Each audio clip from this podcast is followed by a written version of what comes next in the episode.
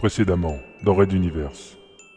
Nous interrompons la programmation habituelle d'X1 Media pour suivre en direct un événement unique dans l'histoire avec un grand H, la plongée de l'Exode dans la très attendue passe de Magellan. Les habitants sont calmes et prêts à entrer dans le vortex. Plusieurs nous ont déclaré d'ailleurs, je cite, On est venu jusqu'à la porte, il est temps d'en finir. Tiens, la princesse Azala vient de faire son entrée. Et elle rejoint directement le commandant Menkana qui, permettez-moi cette opinion, me semble très ému. Eh, vous gênez pas Foudia? Eh bien, comment dire, un des stagiaires a fait le tour des journalistes et a embrassé tout le monde, moi y comprise. Et excusez-moi, sur le moment, j'ai été un peu surprise. D'ici deux jours, le second convoi, composé des transporteurs numéro 4 et 2 de Monsieur Junta et du lieutenant-colonel Onawan, sera à son tour face à la passe, et toute la rédaction sera également au rendez-vous pour vous faire vivre cet instant en direct. Red Universe. 13e chapitre. Plongeons.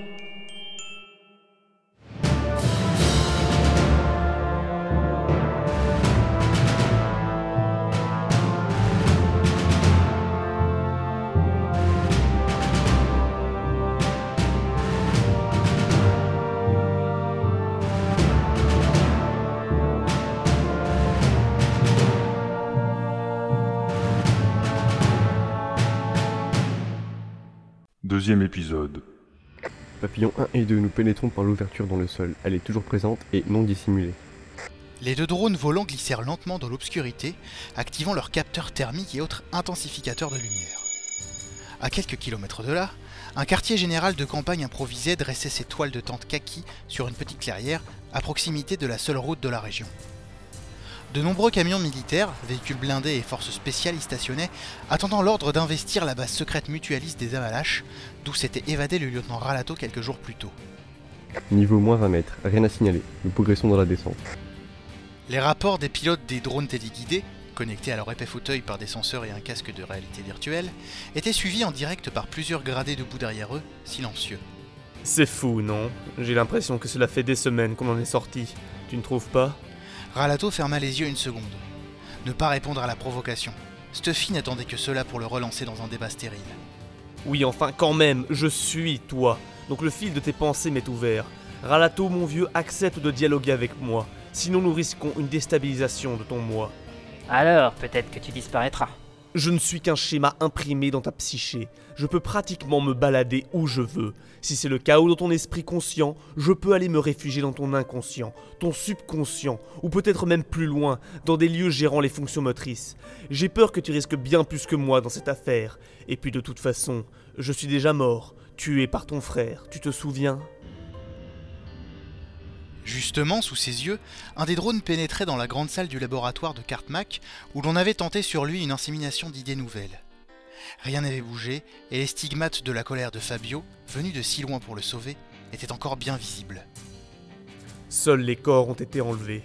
J'avais encore espoir de m'enterrer dignement. Au lieu de cela, on sait comment finissent les déchets mutualistes. Ralato perçut une sensation de tristesse. Les émotions de Stuffy commençaient à se mêler aux siennes. Mauvais ça. Chez les mutualistes, un corps qui n'a plus d'utilité physique ou politique, parfois un cadavre peut se révéler utile malgré tout, finissait dissous dans l'acide. Chaque base de cette organisation en contenait une bassine ou une cuve, suivant l'importance des effectifs. Il est probable qu'il n'existe désormais plus de traces de cadavres. Je pensais finir mieux que cela quand même. Et moi je ne pensais pas que mon frère serait capable de vouloir me sauver et de me montrer une telle puissance. Je n'aurais pas imaginé que Carmack, celui qui avait été notre maître, pratiquement un père, puisse se retourner ainsi contre nous et se vendre aux mutualistes nos pires ennemis. Et enfin, je ne pensais absolument pas te retrouver dans ma tête à me tenir la causette. Sans parler de ce que ton prof t'a fait subir là-bas. Au fait, Fabio était-il bien ton frère? Tu le sais aussi bien que moi. Tu étais de la machination et je l'ai. Nous l'avons vérifié aux archives avant-hier, juste après le debriefing. Les archives, on leur fait dire ce que l'on veut. Tu devrais demander à tes parents simplement. Bien sûr, je devrais. Après la fin de notre quarantaine, peut-être. Officiellement, le lieutenant Ralato était au repos jusqu'à nouvel ordre. En pratique, il subissait interrogatoires et contre-interrogatoires en permanence, alourdis par des tests psychiques et physiques quotidiens. Les médecins sentaient bien que quelque chose clochait, mais il était hors de question pour lui, comme pour Stuffy d'ailleurs, de leur révéler l'existence de ce double enfoui dans son esprit. Il finirait illico comme rat de laboratoire, au fond d'une cellule psychiatrique et n'en ressortirait jamais. C'était bien le premier et rare point d'accord entre les deux hommes. Mais peut-on encore parler d'hommes dans ce cas-ci?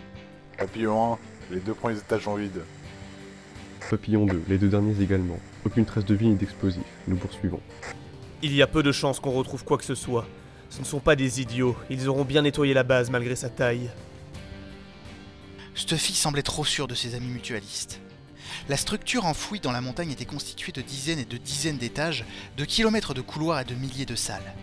Sans parler des documents qui devaient être disséminés un peu partout. En quelques jours, ils n'avaient pas pu tout déménager, c'était impossible, même pour une organisation aussi efficace que la leur, Alors ils ont dissimulé de quoi tout détruire. conclut Stuffy. Et à nouveau, une vague de mélancolie l'effleura, en souvenir de son corps perdu à tout jamais. Un ordonnance se figea au garde à vous à ses côtés. On venait de recevoir une demande expresse de l'amiral pour accompagner, en orthoptère, le lieutenant Ralato au centre médical. Une urgence pour le ramener à l'infirmerie? Ralato allait demander des précisions, même une fouille de l'orthoptère. C'est par un orthoptère soi-disant du ministère que les mutualistes l'avaient capturé la fois précédente.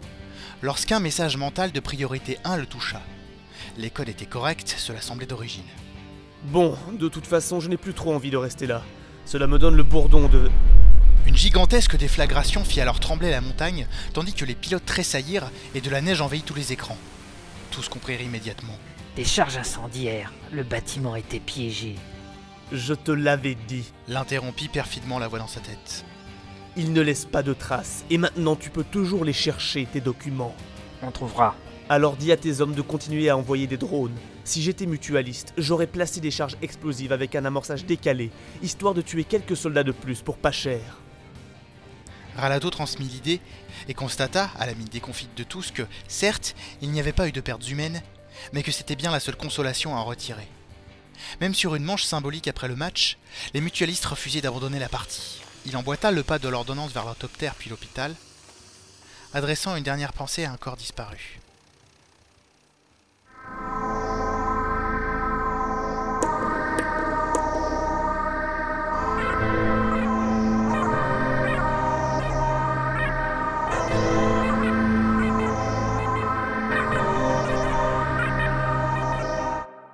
Raid d'univers.